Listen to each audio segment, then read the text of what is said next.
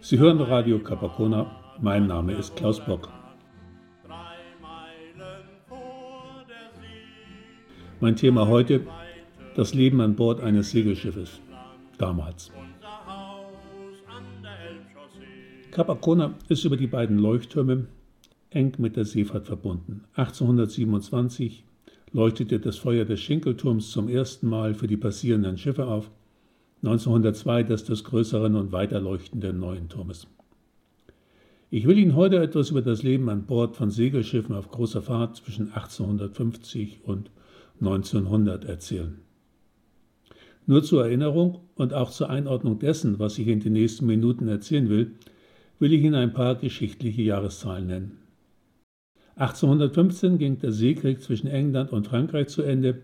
Westpommern und Rügen wurden auf dem Wiener Kongress von Schweden an Preußen verkauft. 1830 begann in England die Industrialisierung, 1850 in Deutschland. 1837 wurde das erste Dampfschiff mit Schraubenantrieb gebaut. Damit sollte dann der langsame Niedergang der großen Segelschiffe beginnen. Langsam zwar, auch sehr langsam, aber unerbittlich.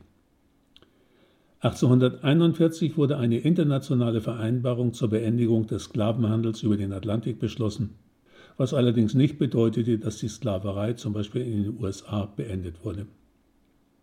Von 1845 bis 1870 fuhren Teeklipper ihre Rennen zwischen Indien und England, wer als erster die neue Teeernte anlandete. Von nun an war auch in der Seefahrt Zeit Geld und 1849 begann der Goldrausch in Kalifornien. Nicht zuletzt deshalb wurde 1851 die Flying Cloud gebaut, ein Clipper, der die Reise von New York ums Cap Horn nach San Francisco in nur 89 Tagen schaffte. Quer über den Kontinent konnte diese Reise auch schon mal ein Jahr dauern. 1860 bis 65 herrschte in den USA der Sezessionskrieg, auch wegen der Slavenfrage. Und ab 1890 liefen die ersten der später so berühmten Flying P-Liner vom Stapel. Gleichzeitig wurden die ersten Dampfschlepper in Häfen eingesetzt. Was will ich mit all diesen Dingen sagen? Es waren aufregende Zeiten und vor allen Dingen Zeiten des Umbruchs, sozial, politisch und technisch. Aber es gab noch die Sklaverei. Der Mensch war in der Masse arm, ungebildet und schlecht ernährt und er starb früh. Er war auch nicht viel wert. Im Zuge der Industrialisierung entstanden Arbeiterproletariate, deren Lebensumstände einen heute ins Gruseln bringen würden. Warum sollte es in diesen Jahren an Bord von Schiffen besser sein?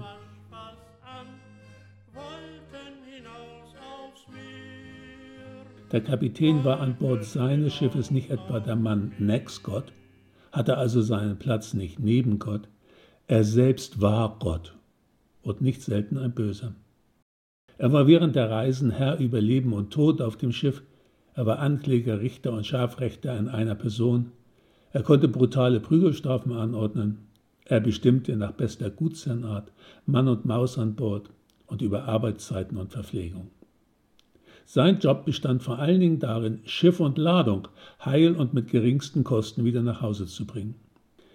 Die Männer der Mannschaft waren dabei in jedem Fall zweit- oder drittrangig, ihre Gesundheit, ihr Wohlergehen oder ihr Überleben erst recht.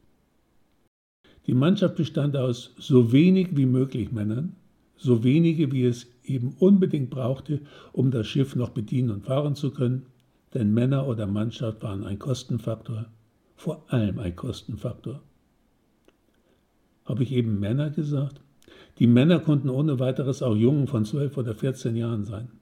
Sie mussten schuften wie die anderen auch egal ob sie sich abends in den Schlaf weinten. Ich will das hier nur als Hinweis einfügen. Die 1917 gebaute, immerhin 115 Meter lange Viermastberg Prival hatte eine Besatzung von nur 27 Mann, bestehend aus Kapitän, drei Offizieren und 23 Seeleuten. 23 Matrosen bei vier himmelhoch aufragenden Masten, das ist nicht viel. Aber lassen wir die 20er Jahre des letzten Jahrhunderts, gehen wir wieder 50, 60 oder 75 Jahre zurück. Wo wir doch gerade über Männer gesprochen haben. Gab es auch Frauen an Bord? Nein, nein und noch einmal nein. Allerhöchstens als Passagiere. Frauen an Bord bedeuteten Unglück. Aus heutiger Sicht wohl unverständlich, ungerecht und ein Vorurteil. Damals auf Reisen von ein, zwei oder drei Jahren machte es eben doch Sinn, unter ungebildeten 20 Männern keine Frau dabei zu haben.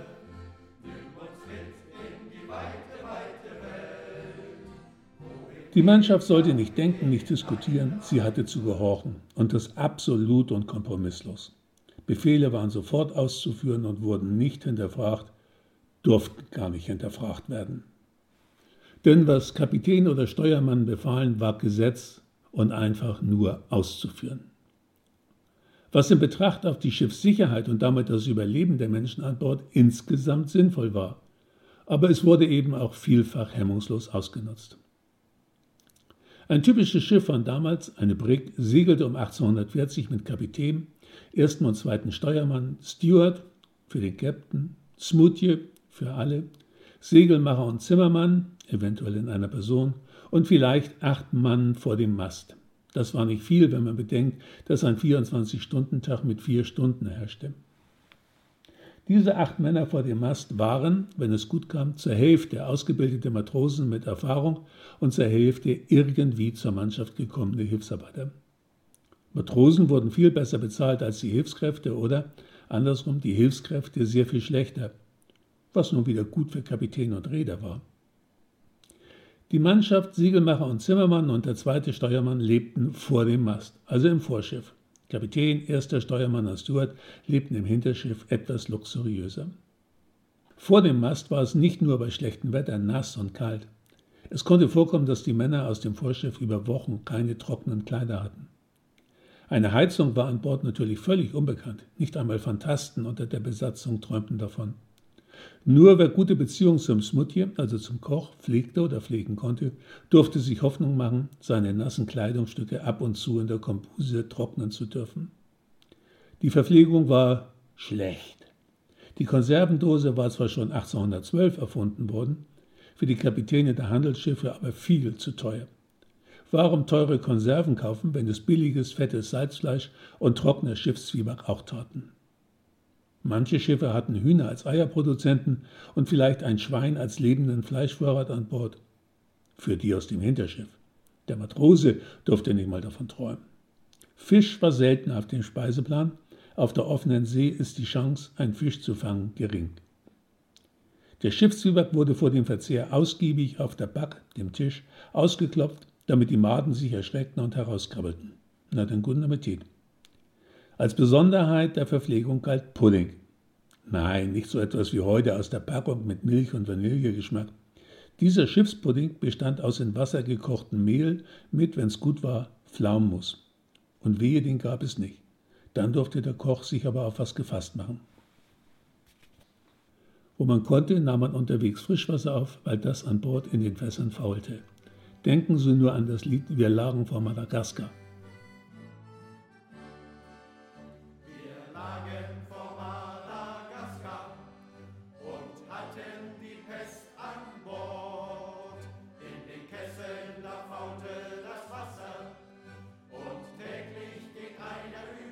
Die Verpflegung war also schlecht und ungesund. Vitaminen kannte man noch nicht und sie fehlten in der Ernährung fast völlig, also litt die Mannschaft an Skorbut. Den Mannschaftsmitgliedern aus dem Vorschiff ging es also nicht gut, gar nicht gut. Aber sie kannten es nicht anders. Sie durften froh sein, und sie waren es, wenn ihr Kapitän kein Sadist war und wenn sie halbwegs fair behandelt wurden. Halbwegs genügte.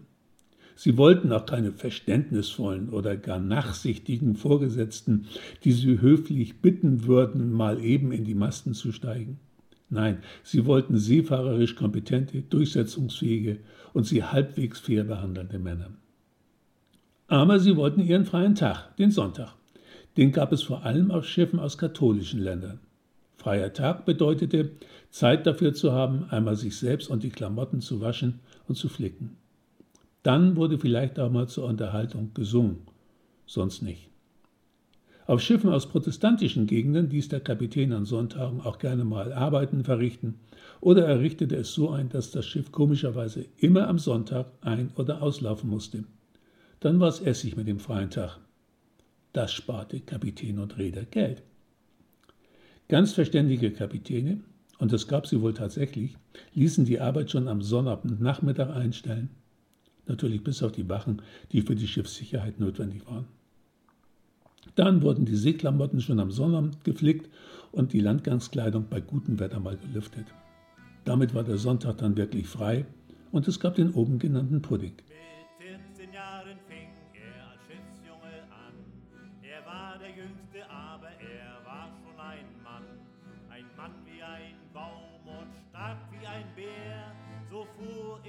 Die Arbeit an Bord war hart. Die Mannschaft war in zwei Wachen eingeteilt, Backbord- und Steuerbordwache. Jede Wache war vier Stunden lang, also immer vier Stunden Arbeit, vier Stunden frei. Außer Wind und Wetter waren so, dass es hieß, alle Mann. Dann musste auch die Freiwache antreten, aber sofort. Dann ging es in die Masten, auf die Rahen, um die Segel zu setzen oder zu bergen. Habe ich eben gesagt, auf die Rahen? Also natürlich nicht auf die Rahen. Niemand von einigermaßen Verstand hat auf einem Handelsschiff jemals auf den Rahen gestanden. Man war ungebildet, ja, aber nicht blöd. Das mit dem auf den Rahen stehen machten nur die Männer des kolumbianischen Segelschulschiffes Gloria beim Einlaufen in einen Hafen.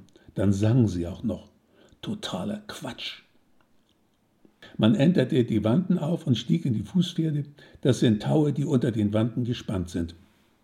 Mit dem Bauch lehnten die Männer sich an die Rahen und holten freihändig, ohne jedes Werkzeug, mit bloßen Händen die Segel ein und falteten sie so, dass sie sicher auf den Rahen lagen und banden sie mit Gordings faltenfrei fest.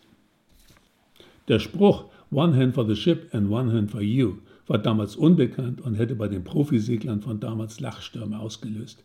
Das kam es viel später auf. Zum Beispiel auf den sogenannten Training Vessels der Hobbysegler und auf Schulschiffen der Marinen. Letztere waren und sind von der Mannschaftsstärke her gegenüber den Handelsschiffen von früher total überbesetzt. Die Arbeit auf einer Gorfok ist nicht zu vergleichen mit der auf einem Handelssegler von damals. Das Ganze, das Aufentern in Iran, geschah auch bei Sturm und nachts und bei einem sich in den Wellen stark bewegenden Schiff und bei eiskaltem Wasser, das von unten kam, oder bei genauso kaltem Regen von oben. Beim Runden von Cap Horn waren die Segel auch gerne schon mal gefroren. Es war die Hölle dort unten. Handschuhe waren trotzdem nicht vorgesehen. Und die Segel bestanden aus dicker, widerstandsfähiger Persenning. Das war Arbeit für rechte Männer, die wie gesagt auch gerne schon mal gerade erst 14 Jahre oder so alt waren. Aber für Männer, die nichts anderes kannten und die die Armut oder das Fehlen von anderen Möglichkeiten zum Seemannsberuf gezwungen hatte. Übrigens, ein Nicht-Aufentern war damals absolut keine Option. Ich selbst bin bei gutem Wetter auf der Sea Cloud, das ist ein immerhin 109 Meter langes Segelschiff, einmal ungefähr 35 Meter hoch in die Wanden gestiegen. Einmal und nie wieder. Denn das war keine gute Idee, das versichere ich Ihnen, schon weil ich nicht schwindelfrei bin. Rauf war ja noch einigermaßen einfach. Von da oben sieht das 15 Meter breite Schiff schließlich so schmal aus, dass man denkt, wenn ich jetzt runterfalle, treffe ich nicht mal das Schiff. Unter Segeln rollt ein Schiff nicht oder nur sehr gering. Der Wind in den Segeln hält es relativ stabil, aber es stampft den Seegang. Und da oben, da empfindet man das Stampfen sehr intensiv. Die Vorstellung, dass sich da oben die relativ sicheren Wanden loslassen und mich in die Fußpferde begeben sollte, hat in mir ein Gefühl ausgelöst. Angst. Na gut, lassen wir es dabei. Ich bin dann wieder runtergeklettert. Ach ja, runter ist viel schlimmer als rauf. Aber ich bin wohl nicht für ein Bordleben geboren. Dabei hatten wir gutes Wetter und das Schiff fuhr ganz ruhig in der Kieler Bucht. Allein bei dem Gedanken, dass ich mich vor Kap Horn an dieser Stelle befinden würde, hat mich vor Angst fast kotzen lassen. Als ich zitternd von der Anstrengung wieder an Deck stand, kam ein alter Mann, ein Caponier, also einer, der das Kap Horn auf einem Segelschiff gerundet hat, zu mir, um mir zu sagen, dass ich ja vielleicht Mut hätte, aber dumm wie Bohnenstroh und außerdem dämlich sei. Und an Bord seines Schiffes hätte er es für mich Prügel wegen Dummheit gesetzt. Warum? Ich sah es ja ein, ich hätte den Regenmantel vorher ausziehen sollen, der hat im Wind ganz schön an mir gezerrt. Auf das Lapskaus, das an Bord der Sea Cloud serviert wurde, habe ich anschließend verzichtet es war zwar mit dem, das damals auf Schiffen serviert wurde, ganz sicher nicht zu vergleichen, weil keine einzige Zutat gammelig oder verfault war und weil es mit Spiegelei serviert wurde. Aber ich hatte wohl den Appetit verloren. Und irgendwie war mir nicht mehr nach Segelschiff oder Segelschiffskost.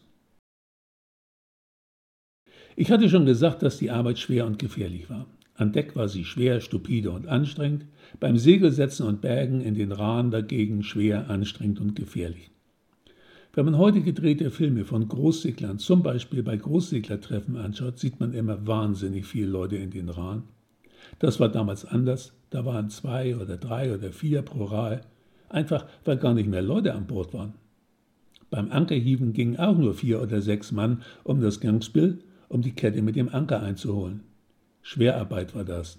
Nein, Schwerstarbeit. Ich habe in einem Dokumentarfilm über die berühmten Flying P-Liner von 1910 gesehen, wie sich nur vier Männer am Gangspiel reinhängen müssen. Nein, das wollten sie nicht machen, wirklich nicht. Oder das Setzen der Segel mittels der ewig langen Taue, die über Blöcke liefen, das wollten sie auch nicht machen. Bei diesen Arbeiten wurden wahrscheinlich Shanties gesungen, aber nicht, weil das den Männern Spaß machte. Shanties waren Arbeitslieder. Sie waren rau, roh und primitiv. Ein Shantyman brummte oder sang vor, die Gang bei der Arbeit antwortete im Chor. Die Männer sangen nicht etwa um Spaß zu haben, sondern einzig um ihren Krafteinsatz zu synchronisieren. Und wenn Sie diesen Film von 1910 oder Originalfotos aus der Segelschiffszeit sehen, dann ahnen Sie auch, dass die Männer nicht wirklich gesungen haben könnten, sondern eher gestöhnt, gebrüllt und gestampft haben oder ich weiß nicht was. Aber gesungen haben sie keinesfalls. Jedenfalls nicht so, wie heute moderne Shanty-Chöre singen, mehrstimmig und so. Aber es wurde ja nicht nur am Gangspiel oder beim Segelsetzen geschuftet. Täglich stand Deckschruppen mit Sand und Sandstein und viel Seewasser auf dem Plan. Dann wurde mit großen und kleinen Sandsteinen kniend das Deck bearbeitet. Als nächstes musste viel Wasser gepumpt werden, um den Sand wieder von Deck zu spülen. Und das Ganze gerne vor dem Frühstück. Sagen Sie das mal einem Lehrling von heute, da haben Sie morgen die Gewerbeaufsicht und drei Rechtsanwälte am Hals. Eine andere typische Beschäftigung war das Einschmieren des stehenden Gutes, also das sind Starken, Leinen und Padun, hoch oben zwischen Rahn und Masten mit Fett und Teer. Verzeihung, aber das war Scheißarbeit. Der Jüngste, aber er war schon ein Mann. Ein Mann ein Die Männer vor dem Mast haben damals für eine Reise angeheuert, egal wie lange sie dauerte. Häufig haben sie gar nicht gewusst, wohin Wind und Kapitän sie treiben würden. Aber mit ein oder zwei Jahren haben sie schon gerechnet. Manche wurden auch im Vollrausch ohne ihr Wissen an Bord gebracht. Sie wachten erst auf See wieder auf, um zu merken, wo sie gelandet waren. Sie besaßen nicht mehr als das, was sie am Leib trugen, und selbst das war nicht viel oder vollständig.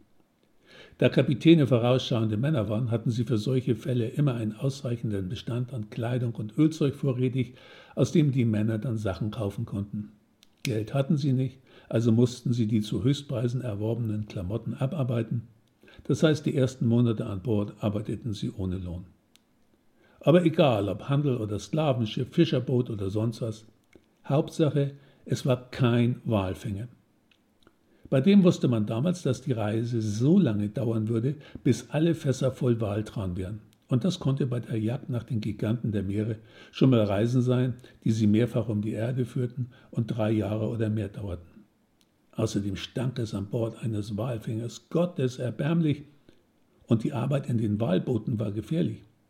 Wenn ein Wal oder gar ein Walbulle merkte, dass die Männer in den Booten ihr oder ihm an den Kragen wollten, konnten die Wale mit dem Schwanz ganz schön muckig werden. Dabei konnte auch das eine oder andere Boot draufgehen und mit ihm die Besatzung. Verletzte, Verstümmelte oder Tote waren nicht selten beim Walfang. Der eine oder andere Wal versenkte angeblich sogar das ganze Schiff. Kapitän Ahab lässt grüßen. Walfang war gefährlich. Für beide Seiten. Überhaupt. Mann über Bord. Ein über Bord gegangenes Mannschaftsmitglied hatte auf der freien See wenig Chancen, gerettet zu werden. Wenn der Unfall beobachtet worden war und jemand sofort eine Boje über Bord geworfen hatte, bestand eine geringe Chance, gerettet zu werden. Aber eine sehr geringe. Dann wurden zwar Boote ausgesetzt, die zur Unfallstelle zurückruderten, um den Kameraden zu suchen, aber selten genug wurde der lebend geborgen. Passierte der Unfall im Sturm vor Cap Horn, und da war eigentlich immer Sturm, und zwar richtiger, waren die Chancen gleich null. Im kalten Wasser da unten in der antarktischen See war die Überlebenszeit eines über Bord gegangenen in Minuten zu messen. Und ein Boot auszusetzen hätte nur bedeutet, die Bootsmannschaft auch mit hoher Wahrscheinlichkeit zu verlieren. Und Boote waren teuer. Also sprach der Kapitän vielleicht ein kurzes Gebet und wenn sehr kurz, Schiff und Überlebende gingen vor und die Reise ging weiter. Es gab natürlich tödliche Unfälle an Bord oder Tote durch Krankheiten. Eine kleine Geschichte dazu geht so. Der Tote war wie üblich mit einem Stück Ankerkette zur Beschwerung in eine Persenning als Sargersatz eingenäht worden. Wenn Kohle an Bord vorhanden war, wäre die eher mit eingenäht worden, weil die billiger war. Naja, logisch. Der Kapitän rief die Mannschaft zusammen und hielt eine kurze Rede. Zum Beispiel God made him, God took him, Smith him overboard, weggetreten. Die ganze Mannschaft soll wegen der mitfühlenden Worte tief bewegt gewesen sein. Haben die Besatzungsmitglieder bei den Arbeitsbedingungen der nicht gemeutert oder sind weggelaufen? Nein. Aber wenn schon, dann eher letzteres. Gemeutert wurde sehr, sehr selten. Die Aussichten, straffrei davonzukommen, waren eben sehr, sehr gering und die Strafen sehr, sehr hart. Weglaufen schon eher. Aber wo sollten die Männer denn hin? Die Häfen waren ja meist keine Großstädte mit Hinterland, in denen sie sich vielleicht verstecken konnten, bis das Schiff wieder ausgelaufen war sondern es waren kleine Käfer mit Hafen oder einer Rede. Da fiel jeder Fremde sofort auf, und für ein paar Dollar, Pfund, Taler oder etwas Tabak und ein Messer wurde der Weggelaufene schnell verraten. Und dann wehe ihm.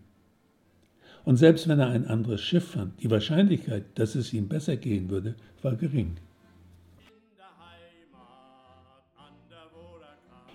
Nein, alles in allem würde man damals nicht Seemann gewesen sein wollen. Aber vielleicht hätte man in der Zeit damals überhaupt nicht leben wollen. Gut, dass wir heute leben. Meint ihr, euer Klaus Bock?